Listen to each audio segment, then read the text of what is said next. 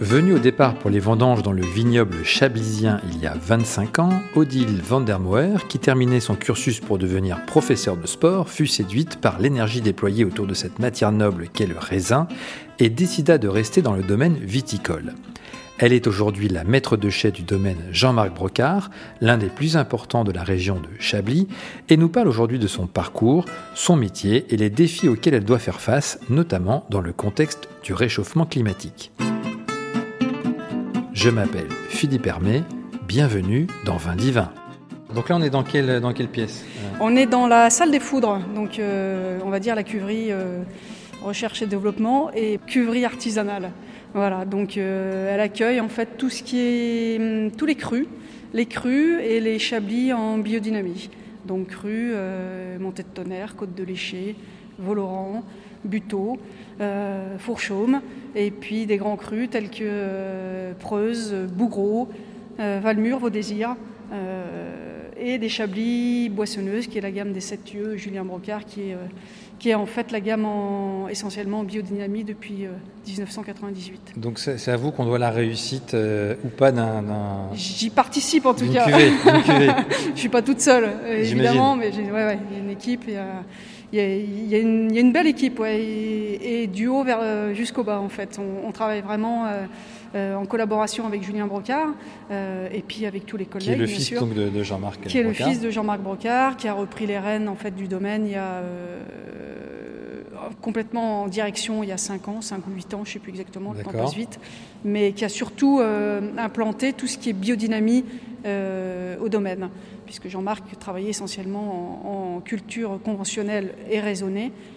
Et Julien avait envie d'apporter sa, hum, sa, philosophie, en tout cas son, petit coup de patte, et, euh, de voir la conduite des vignes un petit peu autrement, et dans la, dans la pérennité, dans le dans l'agriculture biologique. Donc voilà, il a fait ses armes sur une parcelle de la, de Préy, la boissonneuse. Et depuis, euh, bon, donc c'est quand même un, gros domaine. Hein, euh, il y a 200, 200 hectares. Il y a un petit peu plus de 200 hectares de vignes. Euh, il y a 110, 115 hectares qui sont en, en bio et biodynamie, certifiés.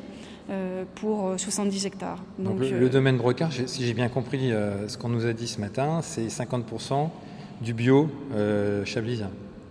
Ah oui, oui, on est le plus gros domaine euh, sur l'agriculture sur l'agriculture Puisqu'il parlait de 200 hectares en, bio sur 6000 hectares. Ah ben, c'est ça, oui, oui. ouais. D'accord. Ah bah, complètement, oui, oui, oui. Et il a surtout été précurseur, ça c'est sûr.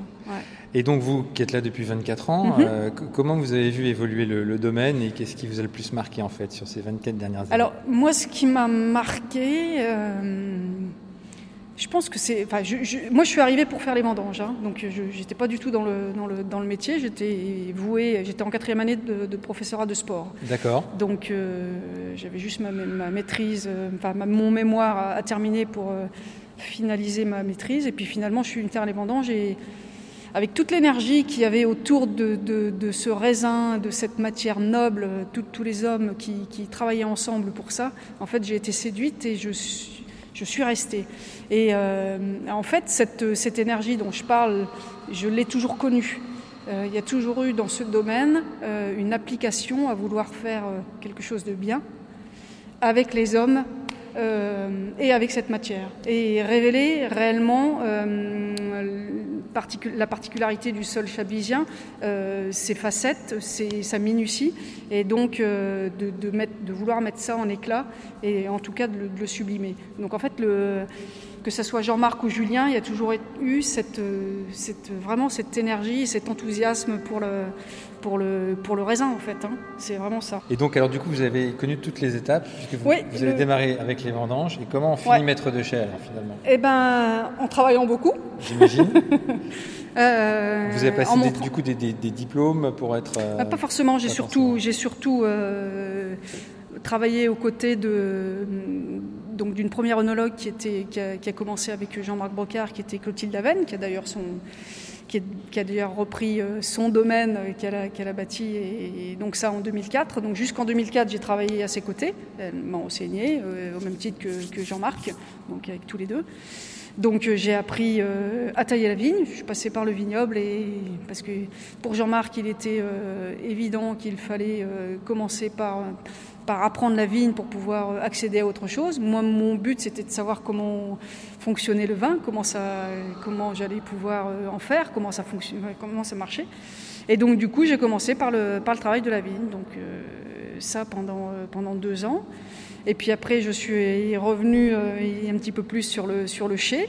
Euh, et sur la production, et également sur le, magasin et l'accueil de groupe et la dégustation, pour euh, euh, finalement être complètement en cave il y a à peu près 15 ans maintenant, et, être et avoir gravi les échelons petit à petit à force de bah, voilà à force de à force, de d'accord on va dire comme ça et, pour revenir par exemple au, grand cru mm-hmm. du coup comment ça se passe? Vous les laissez euh, vieillir combien de temps euh, Alors, euh, ouais. Alors, en fait, que ça soit premier cru, grand cru, petit chablis, je dirais que je les travaille pas de la même manière, mais avec la même attention. C'est-à-dire que y a, que ce soit un petit chablis ou un grand cru, en fait, il y a, il y a des stades, il y a des apogées dans, le, dans, l'évolution de la cuve, et c'est en fait, ça va être de saisir ces, ces apogées-là pour pouvoir passer à l'étape suivante. Donc, après, un petit chablis, en règle générale, on le, il, est, prêt à boire rapidement. Ouais, assez rapidement. Et puis il va aussi être bu dans les 2 à 3 ans. Un grand cru, euh, il y a une complexité de matière qui fait qu'il a besoin euh, souvent de beaucoup plus d'élevage, élevage sur lit. Et donc on est plutôt sur des élevages plus longs, que ce soit grand cru ou, premier, cru, mais euh, aux alentours de 12 mois, 11 à, 11 à, 11 à 16 mois, ça dépend des millésimes en fait. Sur un Preuse, on, on a pu aller jusqu'à 16 mois. Euh, Magnifique le Preuse, je l'ai goûté euh, l'année dernière. Et l'année dernière, euh, le millésime 2019, je l'ai mis en bouteille au mois d'août. Donc voilà, c'est pas, il n'y a pas de règle. On, part à chaque fois sur un millésime différent.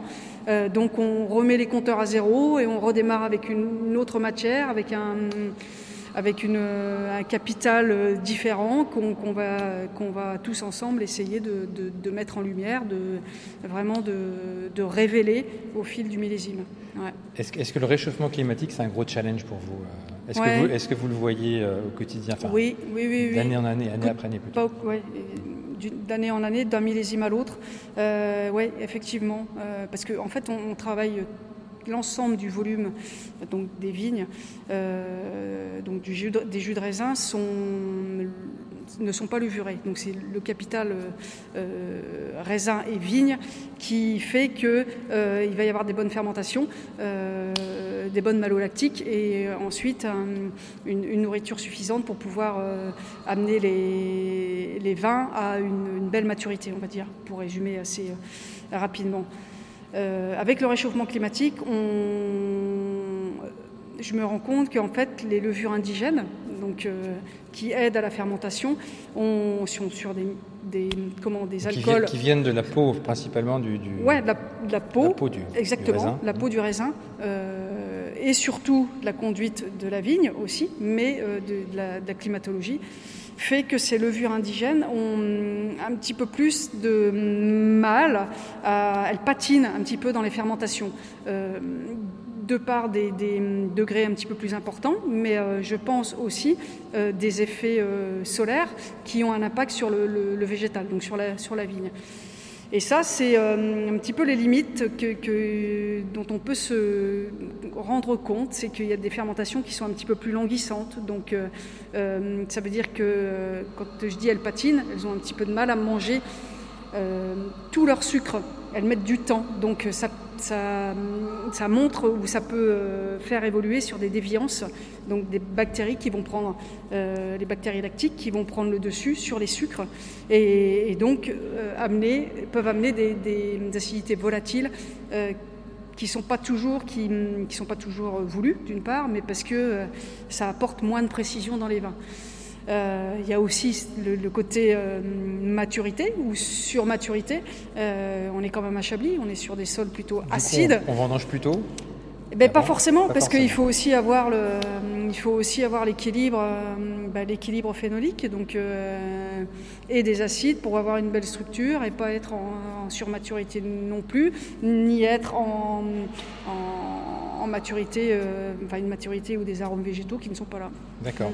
Et donc pour finir, vous me disiez tout à l'heure que 2020, on est un petit peu sur un retour aux sources Ouais, c'est ça. On a, on a quand même eu un, ouais, un un petit peu plus chablisien, on va dire, avec des, acidités qui sont un petit peu qui sont un petit peu plus présentes, euh, avec des, arômes euh, floraux, fleurs blanches, euh, citron, qu'on a l'habitude d'avoir à, Chablis et, non pas vers des arômes abricotés, miellés qu'on pouvait avoir ces, ces, quelques, dernières années. Donc euh, oui, c'est sympa de revoir ça.